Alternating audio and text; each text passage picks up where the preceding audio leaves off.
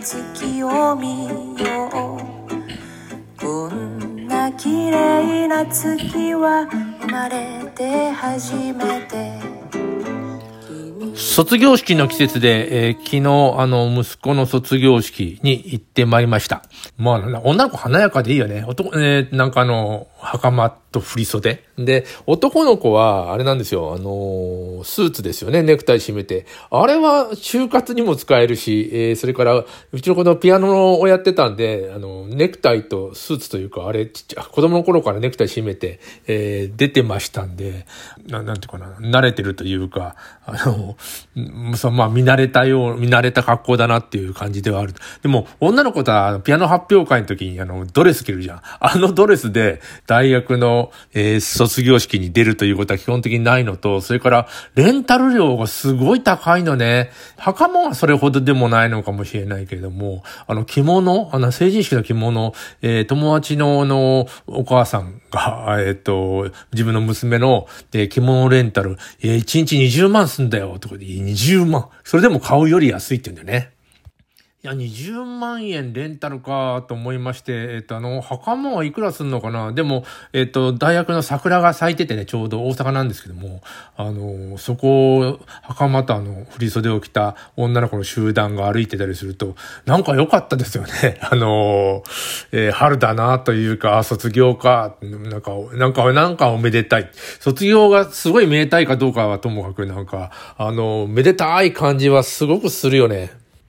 え、それで学費の話なんですけども、大阪公立大学っていうところに行ってるんですよ、あの息子。それであの、えー、維新っていうところの、えー、政党が、大阪3年住んでたら、あの別にあの、親の、えー、所得関係なく全部無料にしますみたいな政策を、えー、公約ですか、上げてるんだけども、ツイッターで見たら結構構な、やっぱり不満な人もいるんですよね。で、嘘つくな、みたいなことと、なんで大阪だけとか、大阪の、えー、ある大学全全部にしろとか、えー、結構みんな言ってるんだけど、やっぱり政治家ってさ、結局あのー、調整するっていうのが仕事で、えー、全部無理だよね。税金ゼロにしてみたいな話じゃない。えー、軍隊はいらないからな、なくして、税金はゼロにして、もう働かなくていいからお金振り込みますみたいな ことはできないわけで、でもそういう、それに近いわがままを言ってる人たちも結構いて、でもそれをななんか調整していくっていうような、まあ、要するに黒字を積み立てていって、その黒字の予算の中から何かをするという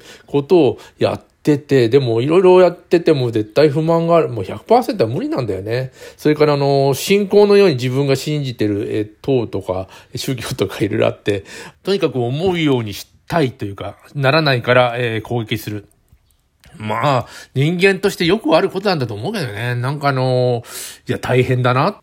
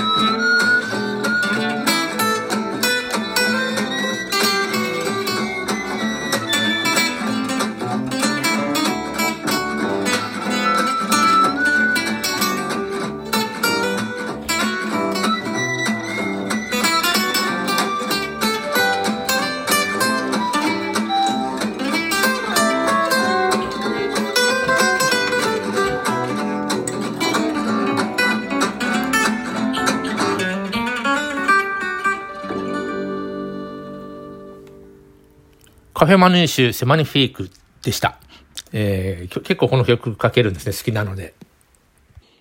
先日、あの、息子の、えー、と、まあ、中学時代の、えー、友人なのかな、知り合いなのかな、橋本くんって言うんだけども、えー、関西大学で、えー、関西ストラットというお笑いサークルを立ち上げたのかな。で、それの、あの、もう卒業するので、えー、もう学生層とな学生全、学生全層か。あの、学生を、あの、葬りますじゃないな、えー、が終わりますみたいな、もうお葬式に見立ててね、えー、お笑いのイベントをやってまして、で、ナンバーでやってたんで出かけまして行きました。面白かったですね。なんかあの、不思議な動きをしてさ、笑いを取るっていう、なんだ、一発芸みたいあるじゃん。あれ結構僕ね、低く見てたんですよ。あの、なんでこんなんで笑うんだろうと思ってたんだけど、生で見ると面白いのね。同じことばっかり、その人同じことばっかり言うんですよ。あの、差がついたらなんだっけ。それに、えー、反応してみたいなことを言って、なんか踊っちゃったりみたいなこと言って、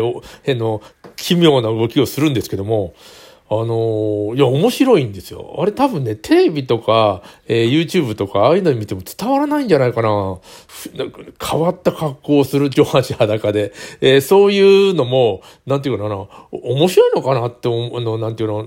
映像で見てたら、あの、思うんだけど、あれなんか生で見てたらね、なんか、異様なんですよねあ。そんな人いないし、ちょっとあのあ、ああいう一発芸とか変わった格好とか、ちょっとみんな引いてしまうようなことををするし、して笑いを取るという分野がちゃんとあるんだっていうふうに思いましたね。で、それ